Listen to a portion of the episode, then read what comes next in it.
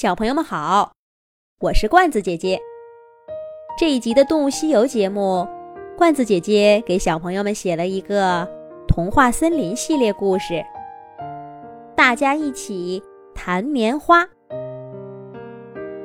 冬天到了，童话森林里下了一场大雪，树上、山上、地上，小动物们的房子上。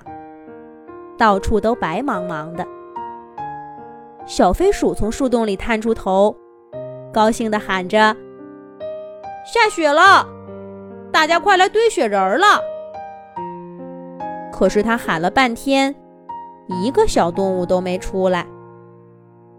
小飞鼠心想：“这些懒鬼，一定是在家里睡懒觉呢。这么好看的雪，怎么能错过呢？”我找他们去。小飞鼠攀着树林里的树，一棵一棵地滑翔过去。它先来到狮子兔家门口，胡萝卜园里早就落满了雪，一颗胡萝卜苗都没有了。小飞鼠从树上跳下来，轻轻地敲着一个胡萝卜形状的小房子。兔兔，兔兔。出来堆雪人了。狮子兔门也没开，窗也没开，只是拉起窗帘，露出乱蓬蓬的脑袋，冲小飞鼠摆摆爪爪，又指了指脑袋上包着的头巾。小飞鼠明白，狮子兔这是病了。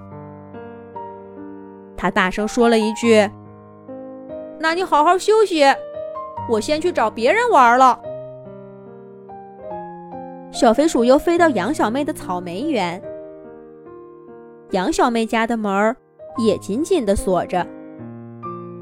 小飞鼠敲了好一会儿，杨小妹才裹着棉袄，拉开一小条门缝，虚弱的说：“小飞鼠，我今天不太舒服，不跟你玩了。”小飞鼠又找到三只松鼠兄弟，可是树洞里此起彼伏的咳嗽声，干脆盖过了小飞鼠的敲门声。小猴子也没力气往树枝上跳了。小飞鼠走了一圈，发现童话森林的小动物几乎都病了。糟糕！难道童话森林爆发流感了吗？小飞鼠不敢耽误，它穿着厚厚的小披风，跑到了熊猫医生的诊所。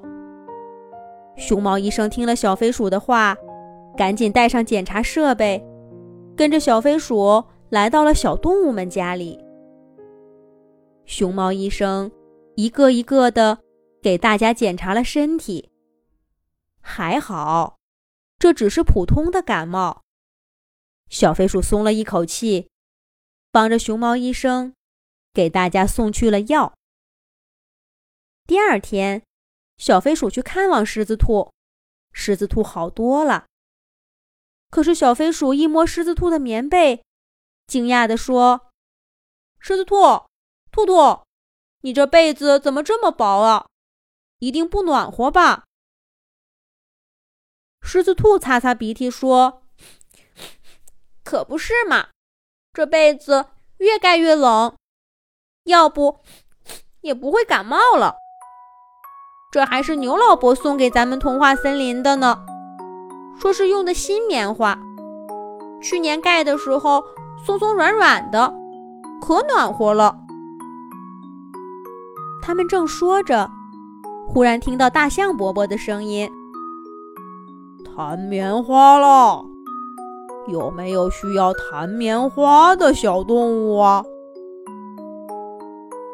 小飞鼠和狮子兔往窗外一看，只见大象伯伯背上背着一个大大的木盘，长鼻子卷着一根木头，慢慢的往这边走。这木头的两头是弯的，像一张弓，中间连着一条细细的线。木头的一头还拴着一个大头的金属小锤儿。小飞鼠推开房门，问道：“大象伯伯，您这拿的是什么东西呀？”